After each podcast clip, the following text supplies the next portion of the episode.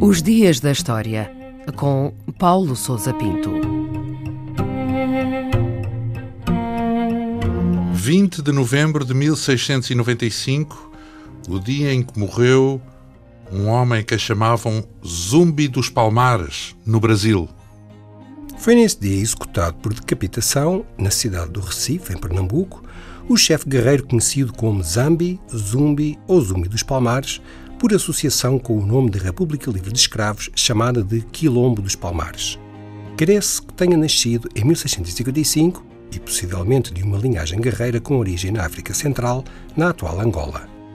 Conta-se que nasceu livre, mas terá sido entregue a um missionário português, por quem terá sido batizado com o nome de Francisco e aprendido o português e os rudimentos da religião católica por volta de 1670, fugiu para o Quilombo dos Palmares, onde rapidamente ganhou proeminência devido às suas qualidades como guerreiro e possivelmente à sua linhagem. Pouco depois, ascendeu à liderança militar do Quilombo e a sua ação foi marcada pela resistência às sucessivas incursões dos portugueses. Foi o último chefe do Quilombo dos Palmares e quem liderou a derradeira defesa contra as investidas portuguesas em fevereiro de 1694, quando foi ferido e feito prisioneiro. E o que era esse quilombo dos Palmares? Quilombo é uma palavra de origem quimbundo, ou seja, do norte da atual Angola, que significava acampamento militar.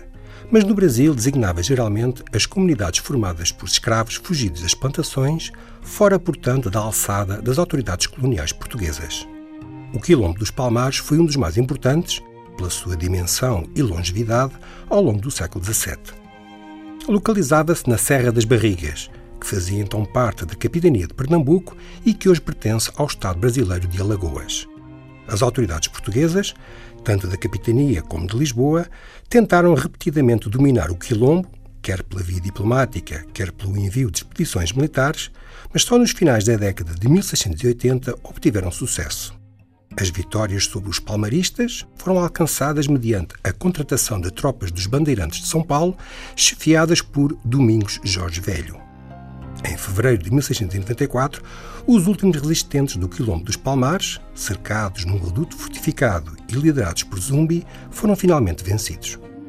E o que é que aconteceu depois dessa investida dos portugueses?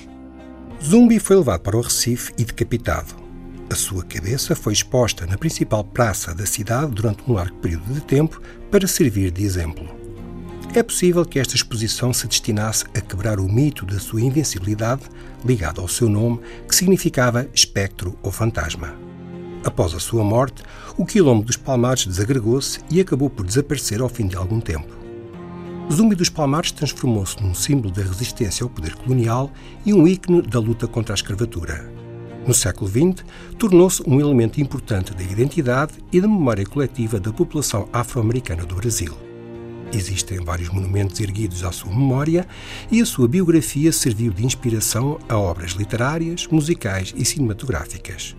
Recentemente, a Igreja Anglicana do Brasil incluiu no seu calendário de santos e o dia 20 de novembro foi elevado à categoria de efeméride oficial é hoje feriado em diversos estados e municípios brasileiros sob o nome de Dia Nacional da Consciência Negra.